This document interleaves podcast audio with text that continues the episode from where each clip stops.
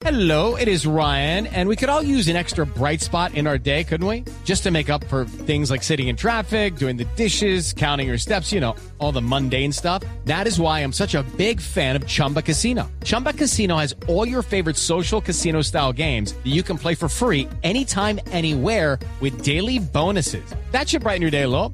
Actually, a lot. So sign up now at chumbacasino.com. That's chumbacasino.com. No purchase necessary. BGW. Void were prohibited by law. See terms and conditions. 18 plus. 10 de la mañana, dos minutos hora de actualizar noticias en Blue Radio. Las autoridades acaban de entregar el más reciente balance de los daños que dejó la explosión de un artefacto muy cerca de la estación de la policía de Mocoa, en el Putumayo. Desde allí nos informa Jairo Figueroa.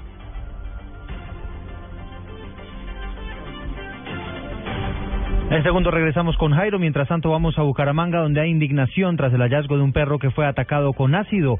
Detalles desde la capital santandereana, Verónica Rincón. El perro fue hallado abandonado por dos jóvenes en una calle de un barrio del sur de Bucaramanga con el hocico totalmente destruido, pues le arrojaron ácido. Nelson Mejía, médico veterinario, quien se hizo a cargo del animal, dijo que su recuperación tarda siete meses. El hecho ha causado repudio entre la comunidad. Cuando nos traen el animalito nos encontramos que el animalito tiene una lesión en la cara por una quemadura con ácido, posiblemente no sabemos qué tipo de ácido, y un problema de piel grave.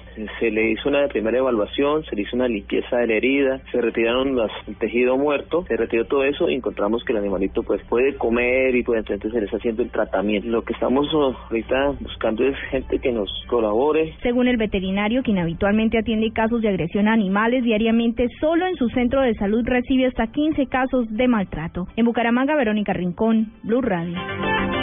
10 de la mañana a 3 minutos, el presidente Juan Manuel Santos va a liderar un consejo de ministros en Medellín antes de viajar a Salgar para verificar las labores de reconstrucción de este municipio tras la avalancha que dejó 98 personas muertas. Cristina Monsalve.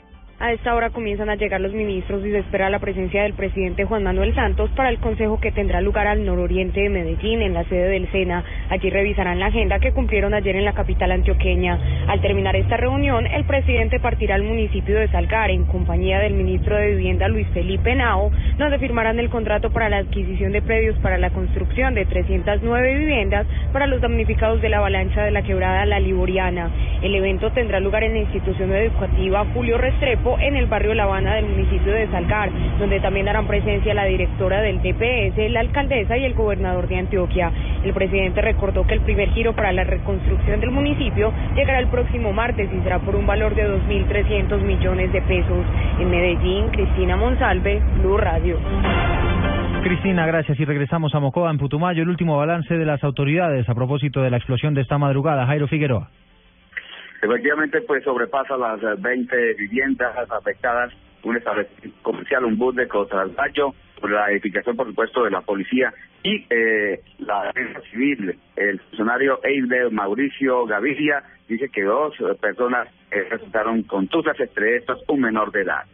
La persona adulta sufrió una, un golpe en la zona lumbar eh, tras la explosión. Y las el niño sufrió, sufrió solamente por pánico. Eh, estaba estaba ileso se lo transportó al hospital se lo trasladó al hospital eh, sin ninguna lesión en ese momento los escombros son recogidos en el sitio del atentado terrorista, al igual que en el barrio Villa del Río, donde fueron afectadas la mayor parte de las viviendas. Entre tanto, en Villagarzón, Putumayo, a esta hora la policía y el ejército avanza en la situación, al parecer, de un cargamento de explosivos provistos en una volqueta que estaba en el centro de ese municipio. Desde Mocoa, Jairo Figueroa, Blue Radio. También estamos atentos, por supuesto, a la desactivación de esta volqueta bomba que ha sido instalada allí en el municipio de Villa Garzón. Vamos a cambiar de tema. El magistrado Jorge Pretel está acusando a su colega Jorge Iván Palacio de haberse reunido con el abogado Víctor Pacheco antes de la polémica selección de la tutela de Fidu Petrol. Simón Salazar. El magistrado de la Corte Constitucional, Jorge Pretelt, solicitó a través de su cuenta de Twitter que su colega, el magistrado Jorge Iván Palacio, explique sobre qué tema le habló el abogado Víctor Pacheco dos días antes de seleccionar la tutela de Fidupetrol. Palacio dice no conocer a Pacheco, sin embargo, según Pretelt, él lo recibió en su despacho dos días antes de la selección de la tutela. Recordemos que un juez de garantías cobijó con medidas de aseguramiento al abogado Víctor Pacheco al considerar que los hechos por los que es investigado son gravísimos pues afectan la imagen y la credibilidad de la Administración de Justicia. Además, aseguró que gracias a su relación de amistad con los magistrados Jorge Pretel y Alberto Rojas Ríos, logró que la acción de tutela fuera seleccionada para su estudio en el alto tribunal. Simón Salazar, Blue Radio.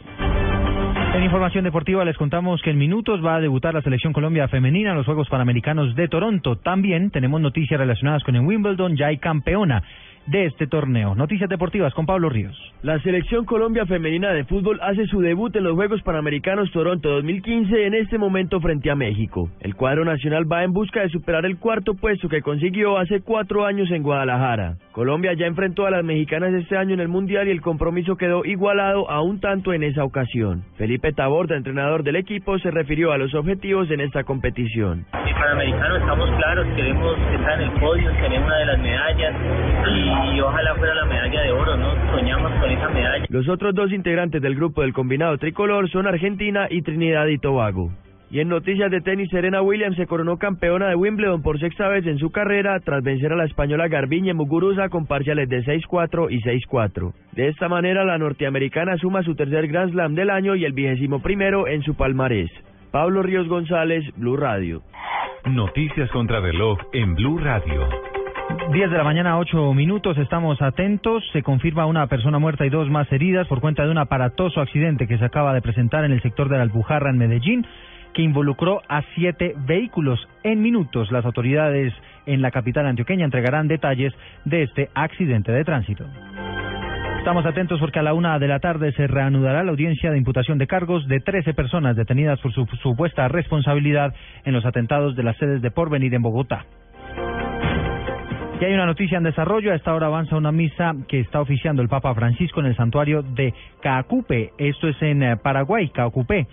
El pontífice invitó a los fieles a un momento de reflexión antes de iniciar la ceremonia. Antes, Francisco visitó un hospital de niños donde invitó a los fieles a ser simples y alegres como ellos.